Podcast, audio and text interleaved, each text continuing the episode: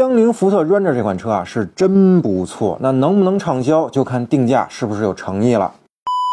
那福特 Ranger 作为中型皮卡里的标杆车型之一啊，那在全世界很多个国家都取得了很不错的销量成绩。但上一代车型呢，却在中国市场哎折戟了。那原因呢，无他，就是定价太高了，弄得自己呢高不成低不就。那三十万出头的售价呢，对于一台中型皮卡来说呢，真的不便宜啊。甚至和同门的国产撼路者相比呢，都没有价格优势。那唯一的亮点呢，就是 3.2T 的柴油发动机了。不过呢，这次福特啊，算是学聪明了吧，就不再弄这个进口车了。那踏踏实实呢，和这个江铃合作国产了。那目前公布的十六到二十六点九八万元的预售价呢，也算是比较有诚意的了。那正好呢，前几天我刚试驾完，就跟大家分享一些感受啊。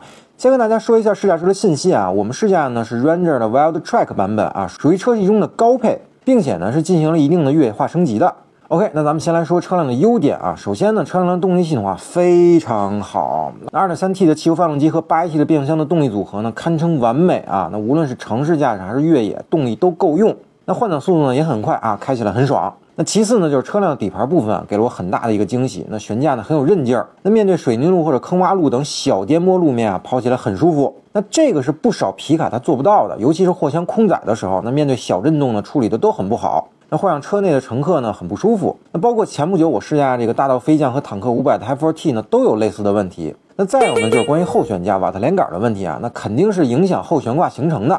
这是瓦特连杆天生的弊端。那即便如此啊，Ranger 的后悬架行程呢也是够用的，并且呢还有前后差速锁呢，所以综合来看呢，对越野性能的影响呢是比较有限的。第三啊，就是车辆的四驱系统操作方式呢有所不同，那没有这个切换二 H、四 A 啊、四 H 啊等等这些选项了，而是驾驶员呢通过全地形模式的调整来自动分配的。譬如这个经济模式啊，它就是这个二 H 档位，那雪地呢就是这个四 A 档位，那泥地呢就是这个四 H 档位啊，那攀岩呢就是这个四 L 档位了。那这个对于越野小白来说呢，可以说是一个福音了，也不用纠结如何选择这个四驱模式了，那只要调整到对应的路况就行了。那最后呢，就是车辆搭载了一个高通骁龙的八幺五五的芯片，那这对于一台皮卡来说呢，还是不多见的。而我呢，也试了一下这个语音控制功能啊，连续对这个车辆呢下达了各类指令，那车机呢也不会有蒙圈的情况发生，那确实还是不错的。而且车辆呢还有一个比较高阶的一个自动驾驶辅助的功能，那这个东西对于一台泛户外用途的皮卡来说呢，还是很有必要的。OK，那咱们下面再来说说缺点啊。首先，这个 Wild Track 版本呢，虽然定位是越野取向的，但它真的不够野。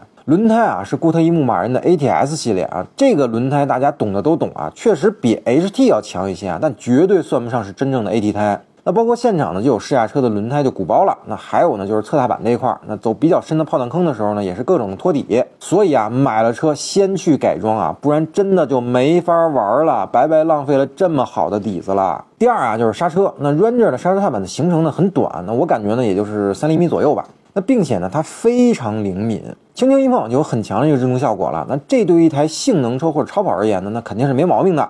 但是，对于皮卡或者越野车来说啊，那其实就并不好了。那尤其是越野路况的时候，那各种颠簸、左摇右晃的啊，驾驶员很难对这个刹车呢进行一个精准的控制。但越野的时候呢，又经常需要点刹来控制车速，那这无疑呢就增加了这个控车的难度。所以我觉得，如果让刹车踏板的行程长一些，那前段不那么敏感，反而其实是更适合皮卡设计的。那最后一个小缺点啊，就是货箱没有小梯子，那只有侧面的脚踏，所以呢，想爬上后斗呢，确实有一定难度。好了，那您觉得福特 Ranger 卖多少钱合适呢？欢迎评论区留言告诉我。